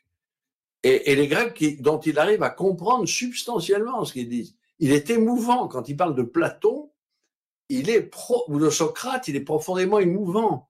Il dit qu'il a vu, lui, il a expérimenté le monde intelligible. Donc il croit à la vérité de la philosophie. Aujourd'hui en Occident, plus personne ne croit que la philosophie est vraie. C'est quand même la thèse générale. On va commencer par ceux qui l'enseignent. Ils sont dans cette position ridicule d'enseigner quelque chose à quoi ils ne croient pas. Euh, les, philosophes d'islam, moi je les aime beaucoup parce qu'ils croient à ce qu'ils disent. Voilà. C'est ma réponse. Merci. Alors, je vais peut-être revenir sur, euh, sur deux choses, sur la, la, la, personnalité, un peu l'ancrage euh, historique de Molla Sadra, et puis cette question de la, philosophie chiite. En fait, pour rappeler, je pense que tout le monde ici l'a à l'esprit, mais Molla Sadra, comme son maître Mirdamad, j'en reparlerai, euh, voilà, s'inscrit dans une période quand même qui est très particulière, qui est un peu l'âge d'or de, euh, l'Iran safavide euh, au XVIIe siècle, le règne de Shah Abbas le Grand. Et euh, bah, en fait, qu'est-ce que c'est que ça? C'est l'État, l'État chiite moderne, enfin la fondation de l'État chiite moderne depuis 1501 et Shah Ismail, qui est un espèce d'événement sans précédent, puisque le chiisme, bon, tous les, travaux de Mohamed Ali et Amir Mouezi l'ont montré, mais vous l'avez rappelé aussi au début, le chiisme était fondamentalement euh, un mouvement religieux, euh, spiritualiste, herméneutique et apolitique. Alors sans doute par la force des choses, puisque en théorie, au départ, l'imam euh, possède à la fois le pouvoir temporel et le pouvoir spirituel, et les deux de plein droit et sans limite. Euh, seulement, euh, le fait est que historiquement, les imams ont été complètement dépouillés du pouvoir politique. En revanche, ont gardé cette autorité spirituelle développée à travers l'herméneutique, etc. Donc, pendant des siècles, avant et même après l'occultation du 12e imam, donc en 940 à peu près, le schisme a été une religion ésotérique. Il y a eu quand même la montée en puissance des juristes théologiens après l'occultation, l'école de Bagdad, l'école de Hilla, petit à petit, on bricole et on élabore quand même un, euh, système de, justifiant l'autorité des, représentants ou des délégués euh, de l'imam sur le plan temporel, euh, jusqu'à la fondation donc du, du royaume safavide, d'ailleurs non pas par des, des juristes théologiens, mais par un jeune cheikh illuminé de 14 ans, se prenant pour le Mahdi euh, au plus bas mot. Mais enfin, les Safavides euh, ont, dû très vite faire appel euh, à de, plus rationnels docteurs de la loi, souvent venus d'Irak, du sud Liban actuel, afin de fonder justement cet appareil théologico-politique dans lequel, euh, sous la domination duquel, donc, euh, Sadra va produire son œuvre. Et là, il y a déjà, peut-être pour le, pour le situer, et puis lancer aussi la discussion sur son rapport avec Mirdamad et son rapport à, l'autorité juridique. Euh, la période de Shah Abbas euh, et, des maîtres de euh, Mollah Sadra que sont Cher Bahai, enfin des maîtres ou des aînés que sont Cher Bahai, Mirdamad et, et, Mir Fendereski, c'est à la fois le triomphe de des juristes théologiens, voilà, qui exercent vraiment leur, leur pouvoir sur la société et qui sont même, euh, enfin, qui, qui, soutiennent le pouvoir du chat, mais qui, pour ainsi dire, euh, exercent un pouvoir qui, dans les faits, est supérieur à celui du, chat. Euh, et c'est aussi euh, la période de l'efflorescence des premières écoles philosophiques en Iran, dont, enfin, il y avait des écoles de Shiraz auparavant. D'ailleurs, on peut se demander si Mollah Sadra, enfin, parce que Mollah Sadra hérite, mais je ne crois pas, de cette école dite de Shiraz au XVIe siècle. Et puis ce sont les écoles dites disparant euh, au XVIIe siècle avec Sher Bahai, Mir euh, et, là, il y a un contraste que je, vous inviterai donc à commenter, qui est que le maître, euh, pour le coup, il fut son maître euh, de Mollah Sadra, Mir Damad, dont a parlé Dominique Avon en introduction, lui entendait être le représentant de l'imam, à la fois sur le plan temporel, juridico-politique, puisqu'il était le super mujtahid à la cour de Shah Abbas, et je, je rappellerai, enfin, c'est un fait peu connu, mais que Mirdamad est quand même l'auteur de la première fatwa chiite autorisant le djihad militaire euh, au Shah. Enfin, voilà, disant qu'il était licite. Euh, donc c'est quand même quelque chose. Euh, et, et, en même temps, euh, Mirdamad euh, se pensait le sage, le sage ultime, vraiment El-Hakim, El-Arif. mais alors avec un rapport tout à fait différent au soufisme d'ailleurs, puisque Mirdamad, lui, soutient et, et, et témoigne d'une mystique philosophique qui qui est très distante euh, à l'égard du soufisme. C'est peut-être rapport d'ailleurs avec son, avec son rôle politique. Et, euh, et alors, Mirdamad, euh, pardon, Mollah Sadra, à la différence de Mirdamad, euh, temps, il n'a pas été tout à fait marginal dans le, dans le royaume safavid. Il a, il a obtenu finalement une madrasa du gouverneur de Shiraz, mais bon, on connaît l'histoire de sa retraite euh, Kahak dû aux, persécutions des, euh, des, juristes. Et en tout cas, il n'a jamais joué ce rôle théologico-politique qu'a pu jouer Mirdamad, ou même qu'a pu jouer euh, son euh, disciple et gendre, Faiz Kashani, après lui. Donc, alors, pour reprendre les catégories bien connues, est-ce que, est-ce que Mollah Sadra peut être considéré strictement comme un intellectuel critique euh, du régime? Il y a une très belle, avant de vous donner la parole, une très belle euh, citation que vous faites. Hein. Euh, page 25, euh, vous le remarquez avec une perspicacité très ironique, vous dites non seulement Mollah Sadra ne semble pas se féliciter très haut du succès de la religion des chiites duodécimains devenue religion officielle de l'État safavide, mais il caractérise son temps par la domination des ténèbres. Page 25. Euh, et, et, de même, d'ailleurs, page, page 27, un peu plus loin, vous écrivez le représentant de l'imam en ce temps, sous les Safavides, fut théorisé principalement sous les traits du savant juriste, renouvelant l'interprétation des enseignements juridiques des imams. Il s'ensuivit une lente occultation de la dimension essentielle du chiisme, sa vocation herméneutique, sa pédagogie spirituelle en affirmant pour lui-même et pour ses disciples la prééminence du sage et du philosophe, Molla Sadra contraria avec vigueur une telle tendance.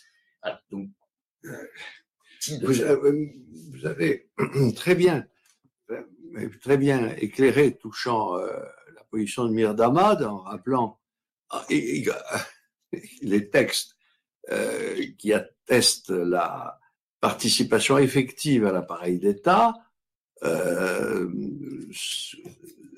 alors, le, la question devient, que vous m'avez posée, est d'autant plus délicate que les liens ont toujours été affectueux mmh. entre les deux hommes. ils, disparaissent à 10 ans de distance, donc ils ont tout de même passé, si je puis dire, une longue partie de leur vie, euh, sinon ensemble en tout cas, euh, dans proximité. Il y a des échanges de lettres, et, il a, et, et, et Sadra a toujours considéré Mirdamad comme euh, son maître spirituel. Il est toujours l'Urhani, et lui-même est un disciple, un fils spirituel. Donc, il, a, il, y a ceci. Deuxièmement, les livres même de Mirdamad sont des sources d'inspiration.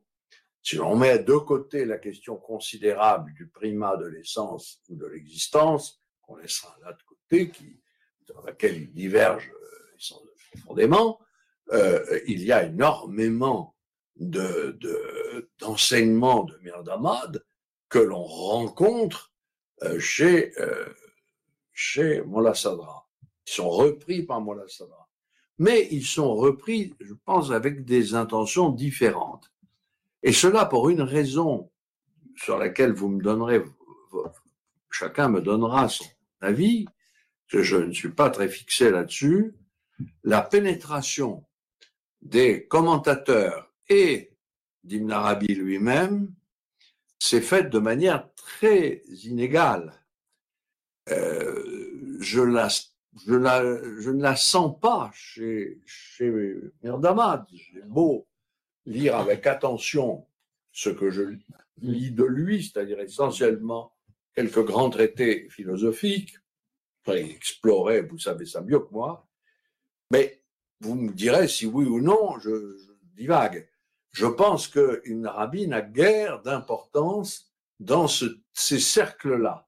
À la fois, comme vous dites, ils sont vraiment chiites, euh, euh, théologiens, et ils élaborent d'ailleurs une théologie nouvelle dont on pourra parler. Il y a une élaboration théologique totalement renouvelée grâce à l'État safavide. Ils servent le prince comme ombre de Dieu sur la terre et de l'imam. Et euh, leur propre vie spirituelle dépend d'autres courants que, que l'œuvre d'Ibn Arabi. Chez Molla Sadra, c'est carrément, des fois vous dites, c'est Ibn Arabi redivivus. Je, je, passe, et j'ose dire, je perds souvent mon temps à aller chercher, qu'il connaît par cœur. Il est, c'est effrayant la connaissance qu'il a des photographes. Je parle même pas des commentateurs des Foussous, qu'il connaît très bien, y compris, et, j'avais envie de dire surtout, les commentateurs sunnites. Mm. J'ai été frappé, moi je croyais au début que c'était Haïdar Amoli qui lisait, euh, et en fait, c'est moi qui projetais du Haïdar Amoli dans ce qu'il écrivait. En fait, c'était les commentateurs sunnites. L'accusation de crypto-sunnisme qui lui a été, parce que parmi les fatwas qu'il a reçus, m'intéresse de plus en plus. Non, pas que je pense qu'il soit crypto-sunnite, mais il est incontestablement concordataire. Et donc ça, ça change tout, Ibn Arabi c'est pour, c'est pour produire une philosophie qu'Ibn Arabi n'a jamais produite, c'est-à-dire une ontologie sérieuse, qu'il a renversé le rapport entre euh, euh, essence et existence.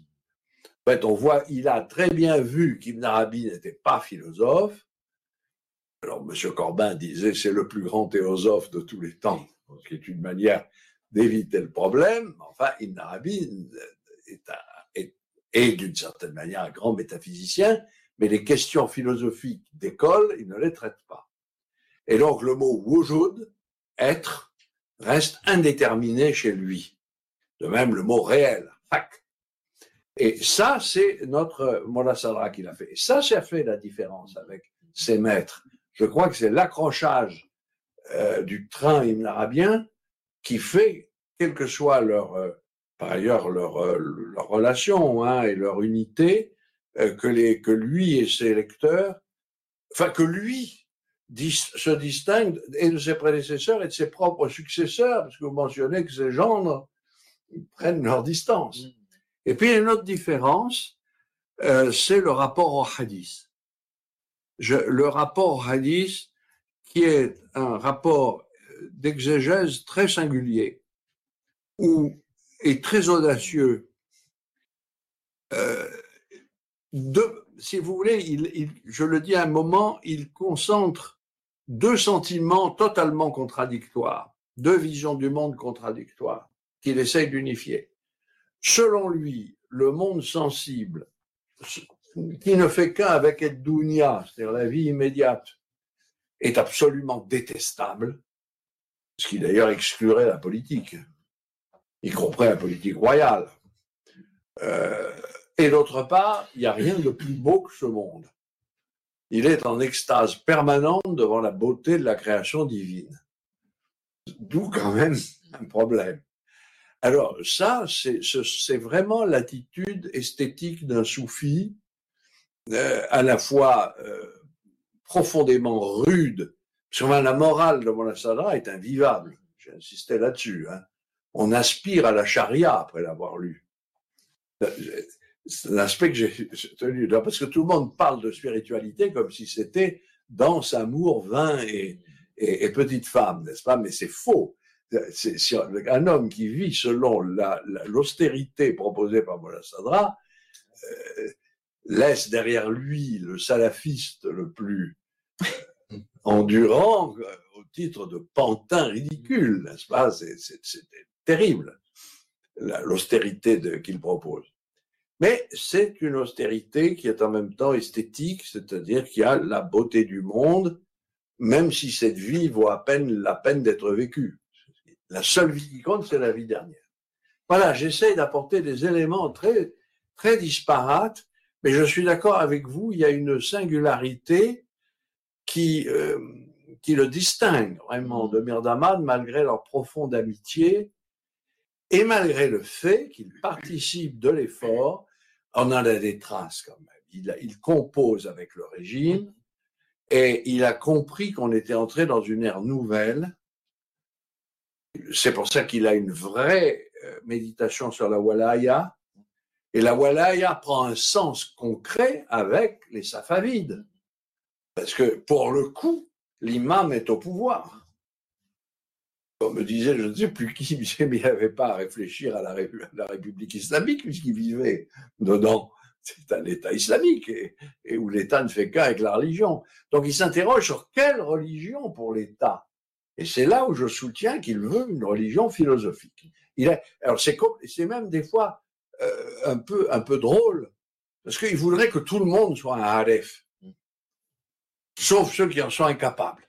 C'est-à-dire Alors, les femmes. C'est-à-dire beaucoup. Les femmes, là j'ai trouvé un autre texte, je ne vais pas citer, je ne vais pas tout citer, je me suis censuré. Très beau texte. Il démontre la beauté des, des animaux. Pourquoi la création des animaux est si belle Eh ben, la preuve est donnée dans le Coran. Hein Vous formerez des couples avec, vos épouses. Et donc, les épouses euh, les femmes, nos femmes, nos épouses sont l'exemple de la beauté euh, des animaux. Donc les femmes sont des animaux. On en est absolument persuadé.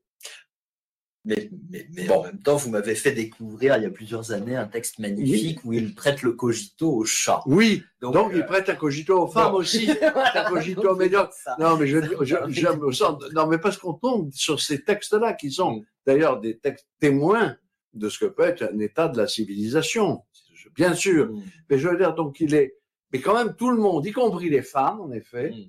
et y, enfin tout le monde peut accéder, s'il le veut, au paradis supérieur, s'il le veut vraiment au paradis supérieur. Il y a quand même cette idée, enfin, vous, que euh, l'enfer sera vide. Ce qui c'est une thèse Voilà. Il y, a, un optimisme philosophique et spirituel, et toujours ce qui peut-être le différencie de Mirdamad et des autres, et il le dit, je l'ai, j'ai essayé d'exprimer à travers quelques textes, mais il y en a d'autres qui viennent encore en renfort. Euh, il y a une profonde nécessité à ce qu'il y ait des incroyants, des buveurs, des ivrognes, des libertins, des etc. Car en eux, il n'y a pas, il n'y a rien de mal. Il n'y a rien de mal puisque le mal qui est en eux n'est rien. Vous voyez le renversement. Il est mauvais d'être un, incroyant, mais comme l'incroyance n'est rien, et que l'incroyant est incroyant par sa quiddité ou son essence, mais non pas par l'existence qu'il est en lui, est en lui, en tant qu'il existe, il participe à Dieu. Il, est, il, est, une émanation de Dieu, puisqu'il n'y a dans l'être que Dieu. Et donc, il, il n'est pas ignoble, n'est pas, je dis, il n'est pas abject. Il y a cette intuition qui, alors là, quand même, mine très sérieusement le discours juridique, qu'il n'y a aucun homme qui soit indigne de vivre, et même aucune pierre, aucun être, aucun arbre, parce que précisément tout est une théophanie divine. Tout est une manifestation de Dieu, même le chien, bah, il prend l'exemple de l'incroyant et du chien, qui sont quand même les deux horreurs absolues, et, et ben même eux euh, sont des moments de Dieu, qui simplement sont limités, sont limités. Mais c'est pas de leur faute pas de leur faute s'ils sont chiens et, incroyants, puisque de toute façon, c'est dans le décret divin. Donc, puisque c'est Dieu qui le décrète, là, on entre dans des difficultés, euh, il ne va pas jusqu'à dire qu'il ne faut pas chasser les chiens ou punir les infidèles, ça certainement pas. Mmh. Mais, euh, mais ce sont des exigences qui n'ont euh, au fond rien à voir avec ce que Dieu veut. Et, et ça, c'est grandiose quand même. Pardon. C'était un peu. Ah non, enfin, Mirdaman n'aurait pas dit ça. Euh, bah, si, presque, justement. Euh, bah oui, parce que euh, ça, c'est la théodicée. oui, ça oui, oui. Ah ben ça, il prend, il la reprend. Un, point que je voulais, que je voulais soulever, c'est-à-dire cette philosophie chiite. Bon, de toute façon, vous avez déjà dit beaucoup de choses, mais jusqu'où peut-elle être vraiment fidèle? Enfin, Jusqu'où Mollah Sadra peut-il être vraiment fidèle à l'enseignement des imams, dont il se fait quand même le euh, le représentant, l'herméneute et le, euh, le, disciple, le disciple de l'imam, qui prend l'imam comme guide. Et en même temps, il me semble qu'il y a quand même plusieurs points de tension euh, évidentes entre la philosophie de Mollah Sadra et l'enseignement des imams tel qu'on le trouve dans le, les Usul el-Kafi et autres mm. recueils de, de hadith imamites. Et vous, vous les avez évoqués, il y a effectivement l'interprétation, pour ainsi dire, moniste euh, non dualiste de, euh, du hadith euh, des, des, des, armées versus armée de, de, de, la connaissance, mais aussi de tous les autres hadiths. Bon là, on passe quand même d'un chiisme originel foncièrement dualiste. Je crois que ah il a bien montré, mais c'est c'est vraiment incontestable. Euh, à une voilà une sorte de monisme et là c'est peut-être le Spinoza effectivement caché dans dans Molla Sadra par ailleurs ils étaient contemporains euh, donc là, il y a quand même un, un renversement formidable, quoi, qui, qui, me paraît encore plus énorme que le, le, le renversement du, du, du primat euh, mmh. d'équidité en primat de, de l'existence. Euh, il y a la question de l'eudémonisme aussi qui va avec. Mmh. Vous, vous dites, je crois que c'est page 157, j'ai relevé, mais ça m'avait déjà frappé euh, par ailleurs. Euh, oui, j'ai noté la gnocide comme démonisme parce que vous parlez dans cette page, euh, vous parlez bien du bonheur qui ne suit pas les enseignements de l'imam, ne connaîtra jamais le plaisir du monde réel, du monde intelligible. Réciproquement, quiconque ne cherche pas à s'élever jusqu'au monde intelligible n'est pas un disciple du guide.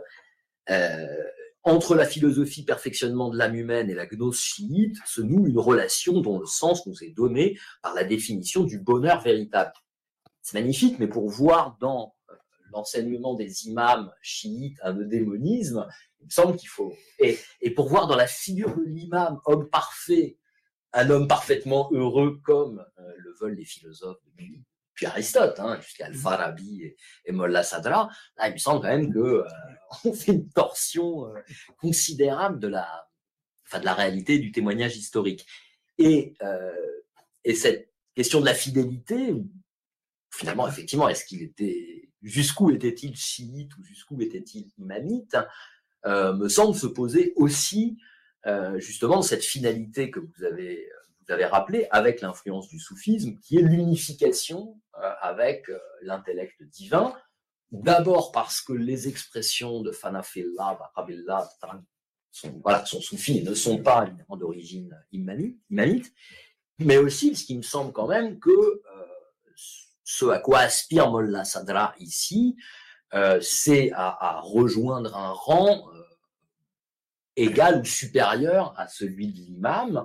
Et alors que l'imam, alors que les imams ont toujours dit, en tout cas c'est ce qui est rapporté, que leur, leur nature théophanique, hein, pour ne pas dire tout simplement divine, leur était directement infusée par Dieu. Voilà, c'est inné. Molla Sadra, lui, la, conquiert, la gagne, au terme du combat, d'ailleurs on pourra revenir. Donc voilà. Alors c'est déjà une question que moi je me pose par rapport à Haider Amoli, parce que je pense effectivement, je ne sais pas si Molla Sadra, je sais pas euh, enquêter encore, voir si on trouve des citations. Je ne vois pas non plus, mais en même temps il y a une sorte de, filiation. Euh, parce que Molla Sadra me semble faire au XVIIe siècle ce que, ce que Haider Amoli faisait au XIVe, c'est-à-dire vraiment se, euh, s'instituer comme représentant de l'imam sur le plan ésotérique. Euh, voilà, et du coup, j'ai perdu le fil de finalement de ma question, euh, mais mais voilà. Donc le, le rapport de cette cette philosophie sadrienne à l'enseignement des imams eux-mêmes. Bon, moi j'ai essayé de, de j'ai regardé ce d'abord ce qu'il avait lui-même commenté. Mm. Donc j'ai lu évidemment, il faut lire d'abord tout le commentaire des des Usul el-Kafi, du moins jusqu'au point où il s'est arrêté. Et puis, euh, comparer aussi euh, les textes proprement normatifs euh, ou les textes eschatologiques des imams à, aux, aux, textes normatifs ou eschatologiques de l'auteur. Vous avez raison. Euh, par exemple, l'eschatologie de la fin des Asphars mm. euh, et d'autres épîtres est n'est pas celle des enseignements des imams. Euh, alors il arrive à s'en sortir en disant l'arbre tout bas, l'arbre du paradis, c'est l'imam avec toute sa communauté. Il donne une image admirable d'ailleurs de l'arbre du paradis comme la communauté idéale. C'est un modèle euh, théologico-politique absolument admirable euh, qui est en croissance comme ça permanente. Et, il parle volontiers de la communauté des disciples. Il reprend des données imamites très sérieuses auxquelles il croit et auxquelles il adhère. Euh, l'affaire de l'argile, par exemple. Les disciples sont constitués d'une autre argile, comme les imams. Mais il n'y a, ce n'est pas, il interprète l'eschatologie différemment. J'ai essayé d'en parler ailleurs, donc je ne veux pas me répéter là-dessus. Euh, en particulier l'attente du retour, l'attente du retour qui est fondamentale pour les chiites, n'est pas une attente temporelle. Il a substitué une eschatologie verticale à une eschatologie horizontale. C'est d'ailleurs ce qui explique, si vous voulez, que selon moi, il ait fallu le renverser complètement pour revenir à une eschatologie horizontale et historique, parce que le modèle de l'histoire qui est chez lui, qui est une histoire prophétique, c'est un modèle ascensionnel. Euh, les, les, les, guides, il est, je pense, enfin, il y a une sincérité qu'on ne peut pas mettre en, cause. Et, et, cette sincérité est d'autant plus grande qu'étant foncièrement platonicien, il, il trouve qu'il est extrêmement chanceux d'être chiite. Il le dit dans un passage que je cite intégralement et que j'avais évoqué déjà. Son grand reproche aux théologiens sunnites, c'est d'être incapable de produire une doctrine sérieuse de la guidance. Il le dit, vous, enfin, pour lui, le scandale de l'élection du successeur de Mohammed et, reflète ce qu'on pourrait appeler une sorte d'anti-parlementarisme naturel chez Mollah Sadra. Il dit, enfin, de, avec vos intelligences débiles, vous choisissez, vous choisissez un type, n'importe lequel. Imaginez qu'un sage vienne lui poser des questions fondamentales avant d'entrer dans l'islam. Ex abrupto, il va lui poser des questions. Et alors, votre prétendu guide, qu'est-ce qu'il va répondre? Donc, il se met, c'est très belle, un très beau commentaire parce qu'il se met à la plat. Il, pose un problème fondamental qui est celui de la conversion. Voilà, et voilà qu'il y a un vrai sage, un bouddhiste par exemple, hein. bon, qui arrive, il pose des questions au commandeur des croyants. Le commandeur des croyants est un abruti, choisi par d'autres abrutis. L'autre va dire pourquoi je rentrerai dans une religion d'abrutis? C'est ça la, tandis qu'il a donc une critique platonicienne du sunnisme. Exactement la même critique que l'on trouve dans la lettre 7 de, Platon. Donc il est antidémocrate, anti-parlementariste, si je puis dire, et anti. Bref, il est extrêmement de ce point de vue anti-moderne, euh, mais il, parce qu'il prend au sérieux la question du gouvernement. Le gouvernement ne peut revenir qu'aux savants, la vieille thèse, néo-platonicienne, néo-platonicienne. Il n'est pas possible qu'après un savant comme Mohammed, on ait un ignorant, euh, a fortiori, alors celui qui capitalise toutes les, tous les vices, Muawiyah. Muawiyah. Parce que pour lui, c'est important. Hein. Donc il disjoint, il faut bien voir, il disjoint le couple sunnite euh, chiite. Aujourd'hui, on parle beaucoup de cette opposition, mais pour lui, c'est pas ça qui est cohérent. Ce qui est cohérent, c'est l'opposition entre les musulmans sincères qui veulent une religion, alors je dis religion philosophique, parce qu'on a des expressions comme ça chez lui euh, euh, qui, qui, laissent entendre un tel concept, euh, qui donc ils veulent une religion du savant, et puis il y a ceux, qu'ils soient chiites ou sunnites, qui se contentent de ce qu'il appelle la religion des ignorants. Et ça ne rejoint pas ce que disait auparavant dans un traité fameux Averroès. C'est pas du tout, c'est pas du tout les savants ont droit à la hikmah et les ignorants ont droit à la charia. C'est pas ça. La, religion des ignorants, c'est la religion non seulement littéraliste, mais euh, incapable de transformer les âmes grâce à la compréhension authentique du Coran, lequel Coran ne suffit pas, dit-il, car privé de ses interprétations, personne n'est capable de le, même non seulement de le comprendre, personne n'est capable de le comprendre, mais au moins de l'approcher. Donc il y a un grand partage, selon lui, qui je crois est très, alors qui s'inscrit dans la société safavide, évidemment, et qui du coup reproduit euh, le partage euh, chiite-sunnite, mais qui ne, ne, s'identifie pas à lui. Le, commun, le vulgaire, ce ne sont pas les sunnites ou sunnites seuls, parce qu'à ce moment-là, qu'est-ce qu'il fait d'Ibn d'Arabie? Euh, Alors il est très prudent hein, pour le citer, hein, des fois il ne le nomme pas, ça, c'est selon les époques. Des fois, il est libre d'écrire, alors là, le cheikh. Bon. Et d'autres fois, il ne l'est pas. Mais il cite Semnani, il cite les grands penseurs de l'Iran sunnite, puisque, donc, il se projette dans la période antérieure à la révolution safavide. Donc, c'est un, un apax, si vous voulez, mon euh, pour ça que pas que c'est le plus grand, parce que ça n'a pas de sens. Euh, Mirdamad est, est peut-être un, un, un, plus, rigoureux dans ses déductions. Mais, mais il est le, il a vu que le, le, problème de l'islam, c'est ce partage de la religion du savant et de la religion de l'ignorant. C'est à la fois le malheur de l'islam, on le voit aujourd'hui, et c'est ce qui permet de concevoir une hiérarchie du savoir mm-hmm. et du coup une éducation des ignorants par les savants. Voilà. Je ne sais pas si j'ai répondu à votre question. Oui, en grande, grande partie. Euh, bah, une, dernière, euh, une dernière question, je pense qu'il va, qui va ouvrir aussi sur la discussion avec le, le, public et qui revient en fait assez directement sur ce que vous venez de dire. Parce que là, moi, c'est une difficulté que j'ai euh, effectivement avec euh, Molla Sadra et, et, avec vos livres en fait depuis des années. Euh, on en a déjà parlé. C'est justement cette, cette distinction et cette opposition entre la religion des savants et la religion des ignorants ou la religion du commun. D'ailleurs, le commun, ce sont les ignorants. Les ignorants, c'est le commun. euh, vous avez parlé de l'argile en plus tout à l'heure, oui. ce qui suppose là un, un, déterminisme. En même temps, vous dites que alors, c'est ambigu. À la fois, Molla Sadra euh, insiste sur cette distinction et, euh, fonde euh, une religion philosophique qui l'oppose euh, à la religion des ignorants, qu'il considère comme inévitable dans l'existence.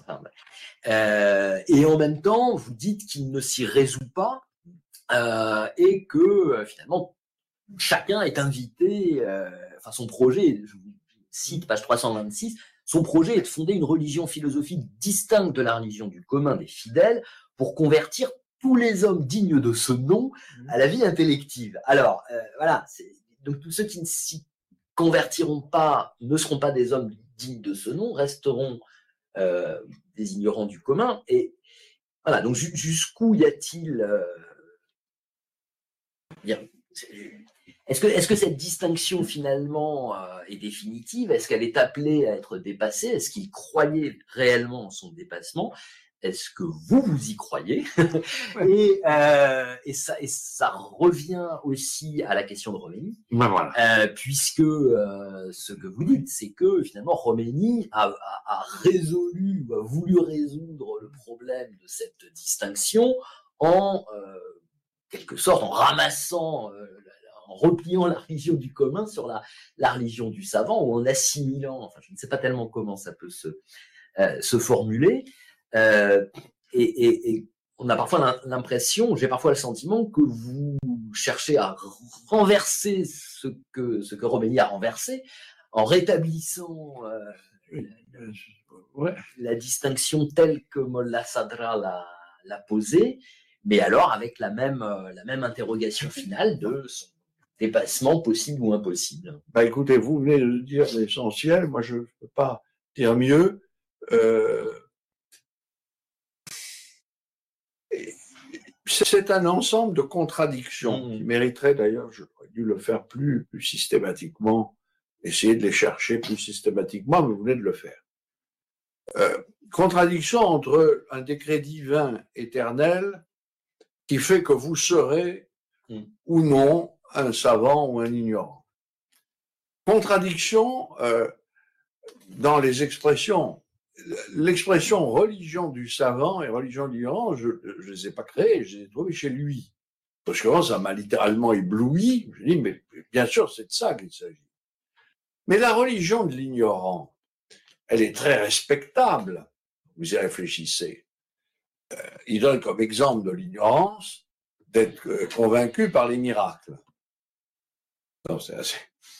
Autrement dit, c'est le Coran, la religion des ignorants. Non, mais il n'est pas loin de le dire. Hein. Puisque qu'est-ce que font les, prophètes? Des miracles. Ben, je veux dire, dire que quelqu'un qui est euh, convaincu par les miracles est un ignorant, je ne convaincrai pas sans démonstration. C'est-à-dire que le type, alors, on peut lui démontrer 100 fois l'existence, par 100 méthodes l'existence de Dieu, le miracle fait ce que les explications ne font pas. Donc il n'y a aucune compénétration de l'intellect et du miracle. Il y a la fois du charbonnier et à la fois du savant. C'est quelque chose qui mériterait en soi d'être encore approfondi. Pourquoi tel Au fond, le, il n'arrête pas de dire que le prophète qui fait des miracles, c'est un âge certes nécessaire, mais qui doit être dépassé. C'est des jugements très, très violents. Euh, les, imams n'arrêtent pas de faire des miracles d'ailleurs, donc c'est vrai pour eux. Et alors merci pour les chiites qui ne croient absolument qu'au miracle fait par les imams. De même, il n'a que, dédain pour les hikayat. J'ai relevé ça, mais les récits, tous les hadiths sont bourrés de, récits. Hikaya, le premier des récits, c'est le récit de la vie du prophète. Absolument rien à faire. Donc il y a là une contradiction terrible et, sur laquelle je, donne parfois euh, le sentiment de mépriser la religion de, l'ignorant, mais pas du tout. Euh, pas du tout. Euh, la religion des ignorants est probablement la, religion la plus religieuse qui soit. Alors effectivement, ça nous ramène à Khomeini. Khomeini, qui, était formé dans un mépris absolu de la religion du commun. Khomeini, l'archétype même de l'élève des grands maîtres a vu que l'islam était impossible sans le commun. A fortiori, une révolution islamique. Et il est dans cette époque, que d'autres connaissent mieux que moi, où on se met à faire l'éloge de l'ignorance et du commun face à l'éloge du savoir. C'est vrai aussi dans la critique de l'orientalisme. Les orientalistes, et pour de ce point de vue, moi je tombe sous le coup de, adore les savants et se moque du commun. Alors, euh, je, mais, mais il n'empêche, vous avez raison, que d'une part, Mola Sadra ne peut qu'échouer. À la fois, il veut en effet convertir tout le monde à la gnose, ça se sent. Mm. C'est pour ça qu'il écrit des dizaines de milliers de pages. Il a enseigné et à Shiraz. Quand même, il forme des disciples. Il a des élèves qui ensuite vont être les prédicateurs Et de ce point de vue, il participe à la grande prédication d'État safavides. Mais en vue de, au fond, il aurait voulu que sa philosophie fût la philosophie de l'État. Voilà. Et à ce moment-là, on allait vers le bonheur, parce qu'effectivement, lui cherche le bonheur. Et, et, et Khomeini est aussi un adepte du bonheur, et, mais il est un, adepte des déshérités du commun, parce qu'il sait que les révolutions se font par les déshérités. C'est pour ça que je dis qu'il est le dernier de l'âge des révolutions. il sait qu'on ne fait pas la marche sur Rome ou, la prise du palais d'hiver avec, euh, avec des intellectuels. Euh, et donc, il, il, il a, mais, mais, il veut, mais ça n'a duré qu'un temps. Vous connaissez mieux que moi l'histoire de la révolution islamique. Ça va jusqu'à la période de la guerre avec l'Irak, où il y a une tentative pour faire qu'il y ait une prédication et en même temps, euh, enfin bref, la populace est invitée à écouter d'incroyables commentaires spirituels sur les sourates du Coran. Mais, mais ça n'a pas marché. Donc ni l'un ni l'autre n'ont pu résoudre ce problème fondamental de l'islam qui est la division entre l'ignorant et le savant, euh, qui fait que c'est, là-dessus je rejoins Nietzsche, qui l'a très bien écrit, euh, il, il disjoignait l'islam des religions, des autres religions monothéistes et de les rapprocher du bouddhisme, de l'hindouisme, etc. C'est dans bien et le mal, et dit, euh, ce sont des religions où on distingue ésotérique de l'exotérique, c'est-à-dire euh, le haut et le bas. Il y a ce qui est en haut et il y a ce qui est en bas. Il en fait une analyse philologique absolument remarquable. Il a pointé que c'était proprement quelque chose. Il dit le monde musulman, il l'approuve. Il dit enfin un monde où il n'y a pas d'égalité des droits. Vous voyez, Nietzsche voit ça c'est un monde où il ne peut pas y avoir d'égalité des droits. grâce au ciel, ajouterait-il, parce que évidemment, il est là pour l'égalité des droits, mépris absolu. Euh, moi, je ne suis pas Nietzschean, je m'empresse de le dire. Mais je, pense qu'il a vu quelque chose là. Voilà. Pardon de, ah, merci.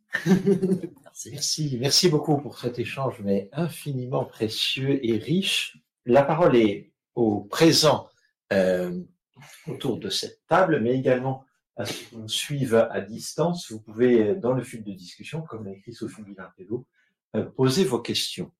Est-ce que quelqu'un parmi vous souhaite euh, poser une question à Christian Jambet? Je vais lancer pour qu'il n'y ait pas de, blanc. Euh, je voudrais qu'on revienne un moment sur la question du monisme-dualisme, qui me paraît essentiel. Est-ce que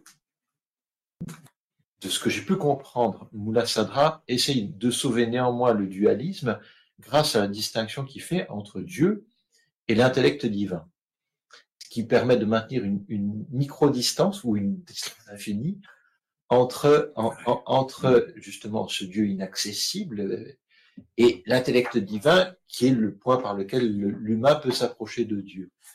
Ou, ou, non, c'est vraiment une question. Je, je, pense, d'ailleurs, ça, ça rejoint les, commentateurs philosophants les plus fidèles au, au texte comme par exemple Kazi Saïd Koumi, euh, refusent les solutions sadriennes, s'y refusent, parce qu'ils ont parfaitement vu que même s'il y avait une distance de degrés, à la fin des fins, euh, l'essence de Dieu n'est plus inaccessible, puisqu'elle est l'être.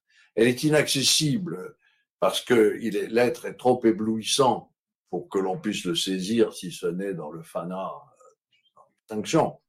Mais euh, il n'y a pas de transcendance. Si vous voulez, la thèse théologique qu'il y a une transcendance et une incognoscibilité de Dieu qui ne se donne à connaître que dans ses représentants, dans ses livres, ses, envoyés et ses théophanies, ça, chez lui, c'est absorbé par euh, la Wahdat el Wujud.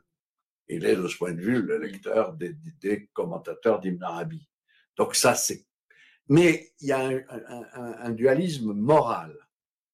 Euh, c'est un monisme. C'est un monisme ontologique et un dualisme moral, euh, distinction entre dunya et l'akhira, la vie immédiate, ce bas monde, la vie future ou la vie dernière, euh, d'où la nécessité d'une révolution puisque l'homme est le lieu d'une révolution permanente, d'une transformation permanente de soi, il va quitter la vie inférieure pleine de malheurs, d'âmes cruelles, d'horribles, pour la vie dernière.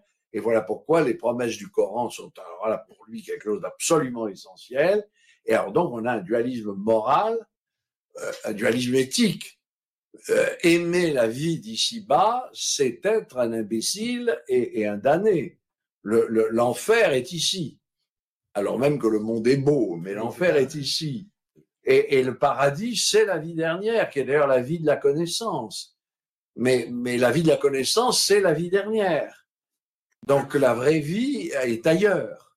Ça, ça, ça reste quand même un dualisme. Mm. Mais vous avez raison, le dualisme, le, écoutez, il n'y a pas eu plus dualiste que les Ismaéliens, au fond. Et, et, et, bien sûr, mais les textes des imams sont de saveur éminemment dualiste. Et lui, là, euh, non. Mais, on a une dualité des vies. Euh, la vie inférieure, la vie matérielle est une vie de malheur parce qu'elle est euh, passagère, évanescente, elle est dans le temps. Le malheur, c'est le temps. Tandis qu'après, on a une vie sempiternelle et on tend vers l'éternité divine.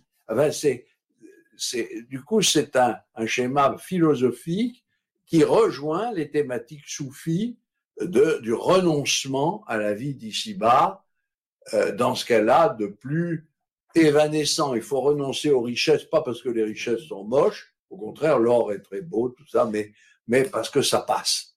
Tout ce qui passe est mauvais. Et ça, ça rejoint quand même quelque chose de profond dans l'islam.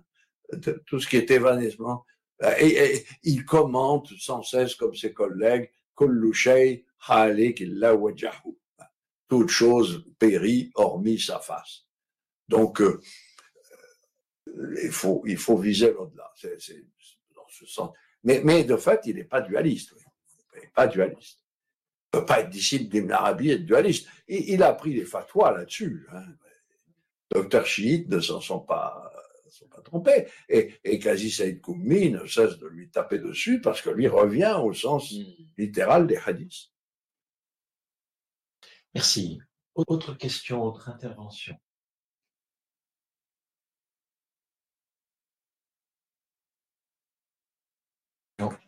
une question appliquée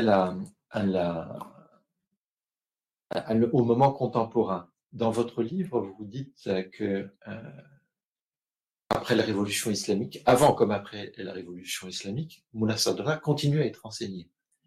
Euh, et euh, c'est vrai que quand je suis allé à Ispahan, euh, j'ai posé la question. En fait, j'avais emporté le gouvernement divin, euh, votre livre là-bas, et j'aurais dit, mais qu'est-ce que, que pensez-vous de Moullah Sadra Et j'avais noté euh, une certaine gêne de mes interlocuteurs. C'est à la fois oui, mais en même temps, euh, en, fait, il y avait une gêne. Il l'explicitait pas bien, comme moi, je ne maîtrisais pas très bien le sujet. Je suis pas allé.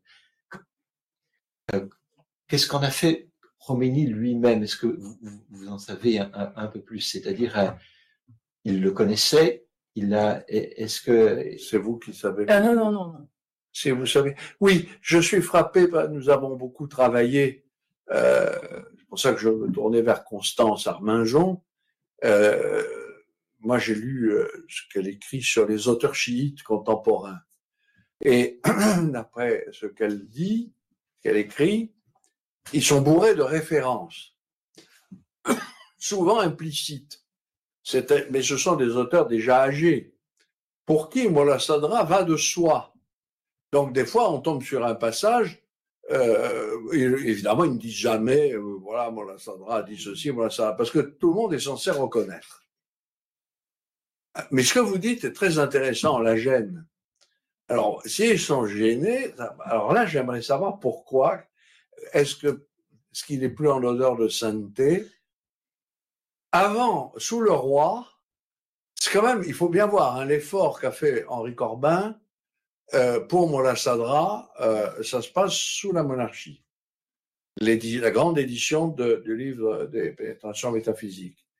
Euh, il y, a, y, a, tout un groupe qui va créer la, qui a créé l'Académie de philosophie, qui, pour des raisons d'attachement au soufisme sunnite euh, akbari, et, et, et au cercle guénonien, iranien, qui joue un très grand rôle, hein, euh, Élise Sadra, comme disciple d'Ibn Arabi, de manière un peu étroite. Vous avez un livre très intéressant de Sayed Hossein Nasr, qui était le ministre de la Cour, Trois sages. Les trois, c'est en anglais. Hein, et, donc, il y a euh, Soravardi euh, et il y a Molla Sadra.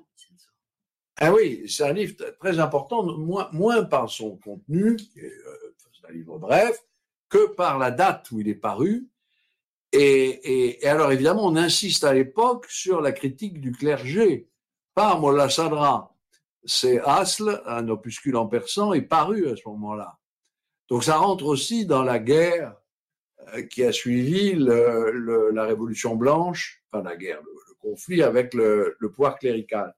Mais les grands ayatollahs qui sont reçus et qui sont d'ailleurs les plus grands maîtres, je mets donc Khomeini à part parce qu'il appartient pas à certes, euh, sont tous disciples, se réclament tous de Moulin Sadra. C'est vraiment le, il est déjà un auteur officiel, mais il devient l'auteur officiel après la révolution islamique. Il devient de facto l'auteur officiel. Si vous voulez, moi j'ai participé avec des, des, grands savants euh, Paris ou ailleurs. Je vois, le premier cadeau que m'a fait M. Khamenei, c'était sa propre édition de Moula Sadra. Et comme à quelqu'un, d'ailleurs, c'était un geste de reconnaissance, parce qu'il me reconnaissait digne de pouvoir lire ses textes. C'est le frère du guide, quand même. Rien. Donc, il y a, il y a, il y a je crois, alors aujourd'hui, ce sera très intéressant, mais je vois que chez les, des, des, des, penseurs nouveaux, il y a des références à Mullah Sadra. Euh, enfin, il, est un des fils conducteurs, mais, mais modernes. Parce que pendant l'époque Kadjar, c'est très différent. Hein. Il faut, il faut pas penser qu'il y a eu une succession, une silsila comme ça de disciples. Pas vrai. Ses propres disciples pensent des choses, vous l'avez suffisamment démontré, très différentes de lui. Mais sa philosophie renaît. Alors, il y a bien sûr, il y a, il y a des œuvres majeures qui l'ont fait renaître euh, à des étapes diverses. Et puis, il y a, euh, dans le clergé chiite, il faut penser aux éditions. Qu'un homme aussi considérable, euh, enfin, la grande édition, comment, et le commentaire de, du Coran de, de Tabatabaï. Mm. C'est évidemment, le, ça, c'est fondamental, Tabatabaï et d'autres que j'ai mentionnés. Euh, Ashtiani, mm que, moi, que M. Corbin surnommait Mollah Sadra Redivivus. sans malice. sans malice, parce que eh ben, Ashtiani fait des éditions de textes où il annote euh, les auteurs iraniens en les critiquant comme s'il était lui-même Mollah Sadra. C'est des clauses. Sont des clauses. C'est pour ça d'ailleurs que M. Corbin l'avait appelé ainsi, pour, était un peu agacé de lire sans cesse des notes critiques Or, Ashtiani était un, enfin, est en effet un, des maîtres. Et, et, il est quand même pas sans lien avec Khomeini. Tous ces gens sont pas sans lien. Et Khomeini lui-même l'a enseigné. Et, et, je suis persuadé que, d'ailleurs, ce que je sais de ses œuvres, ce que j'ai pu lire, est vulgarisation de, de très largement. Non, mais les commentaires coraniques, les choses comme ça, c'est du Sadra. Oui, c'est très intéressant, mais qui est entré dans la langue courante du grand professeur. Euh, voilà. Merci. Moi, si je peux ajouter quelque chose par rapport à, à l'Iran contemporain, en tout cas depuis quelques années, euh, la, la, la, présence de Mollah Sadra, moi, m'apparaît euh, effectivement ambivalente parce qu'à la fois euh, c'est le philosophe officiel, mais c'est, ce sont les ilahiyat, c'est-à-dire c'est ce qu'on s'est enseigné dans les rosés ou dans les départements de, de religion et pas de philosophie ou de sciences humaines. Euh, mais à l'intérieur de ce champ d'études, euh, qui sont donc des études religieuses, il y a un courant qui s'appelle le courant du tafkik, qui, alors, n'a rien à voir avec le tafkik, mot Sadra, mais qui veut la séparation de la théologie et de la philosophie, et donc la marginalisation de, de l'étude de Molla Sadra notamment. Et en même temps, par ailleurs, et ça vous le, vous le savez, vous, vous, vous avez des, sans doute des critiques à faire là-dessus, et euh, Molla Sadra est euh, cité, commenté par pas mal de, de, de, de penseurs contemporains qui font de la comparaison avec la philosophie occidentale. Donc, c'est l'existentialisme, c'est euh, Mollah Sadra va Heidegger, Mollah Sadra va Hegel, enfin, voilà. Donc, euh, donc c'est décliné comme ça. Donc, du coup, il se retrouve avec cette position quand même ambivalente dans le contexte actuel, où à la fois il est, et d'ailleurs vous en faites la preuve, Mm. euh, le philosophe susceptible de dialoguer avec la tradition philosophique euh, occidentale, depuis la Grèce jusqu'à l'Allemagne moderne, et en même temps, il est historiquement pris dans les études religieuses chiites en Iran, mais à l'intérieur de ces études religieuses, il est, euh, enfin lui et d'autres, hein, remis en question par ce euh, courant du tafkik. Donc il est un peu euh, menacé, je dirais, de, de- très intéressant. plusieurs côtés. Parce que ce courant, donc, veut être une sorte de retour aux Mhm. sources réelles du chiisme. Mais déjà ça, c'est très, en soi très intéressant. Peut-être ont-ils raison, d'ailleurs. Mhm. Parce que euh, la confusion entre philosophie et... Enfin oui, l'apparition d'une religion philosophique, si on adopte mon concept, c'est extrêmement ennuyeux. Et donc, ils ont, de leur point de vue, parfaitement raison. Mais euh, vous avez raison, il y a eu une époque où c'était, euh, euh, oui, Mola Sadra, Ban Heidegger, etc. Mais il y en a eu plein Mhm. d'études de ce genre. Et puis, voire même d'ailleurs les, les écoles américaines, enfin, tout le monde y a trouvé son bien. Euh, la question qui se posera maintenant, c'est qu'est-ce qui va sortir des événements actuels? Et, et- et donc, est-ce que toutes nos discussions vont être envoyées aux vieilles lunes? C'est possible. hein. Euh, Est-ce que parce que ce que supposait, euh, ce suppose ce philosophe, c'est pour ça que je aussi, c'est la, possibilité d'un islam euh, qui euh, ouvre d'autres perspectives aux fidèles que qu'une orthopraxie aveugle. Je reviens là quand même à des choses fondamentales. C'est pour ça que je les lis, ces auteurs-là. Euh, Aujourd'hui, c'est le triomphe de l'orthopraxie aveugle. Il ne faut pas. Euh, alors là maintenant, le- le- les révoltes iraniennes frappent l'orthopraxie au cœur et mettent en question, alors, pour le coup, l'autorité du, du savant qui dicte l'orthopraxie comme l'orthodoxie. À on arrache le voile, euh, le turban, on arrache, enfin, on arrache, on arrache le, le- primat de la praxis sur la théoria. Or, Molla Sadra a toujours dit que la théoria l'emporte sur la praxis. Il dit que la pratique aveugle est nulle. Ce pourquoi, d'ailleurs, il va jusqu'à considérer, au fond, que tout l'islam jusqu'à lui n'est, enfin, bon, il a, il a des vues un peu paranoïaques hein, sur la possibilité du philosophe de créer réellement un véritable et authentique islam. Mais il a vu le danger de l'orthopraxie. Alors, qu'est-ce qu'il en sera quand l'orthopraxie, parce que là, on ne sait pas du tout, ça est en devenir, euh, sera mise en cause? Parce que tout l'élan historique de l'islam, c'est un élan ortho- de, l'orthopraxie. On est allé vers une, y compris en Occident, un véritable délire de l'orthopraxie. Être musulman, c'est pratiquer droit. Et d'ailleurs, le commandement, par des commandements, c'est le djihad. Euh, voilà. Et alors, on confond tout. le- le- bon. Avec- et la religion devient la pratique la plus juste, la plus droite, et si possible, du commandement le plus, le plus difficile à pratiquer. Mais si cette chose-là s'est est ébranlée, alors est-ce qu'on aura la possibilité d'un retour à la lecture de ces textes ou au contraire, alors un balayage total que moi je ne souhaite pas, parce que je, je pense qu'il faut absolument que cette culture demeure, euh, ne serait-ce que parce qu'il est aussi un sévère critique du monde moderne et qu'il y a de grandes ressources. Mais là, c'est ce en quoi l'antimoderne que je suis l'aime.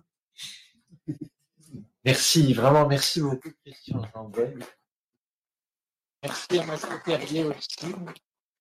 J'invite donc tous les auditeurs, toutes les auditrices à, à lire cet ouvrage et vous pourrez, grâce à l'enregistrement, je remercie euh, Sophie Bilardéo, Françoise Chignat, grâce à l'enregistrement, revoir, réécouter cet entretien et cet échange euh, sur la chaîne YouTube de l'ISM. Merci à vous. Merci. Merci.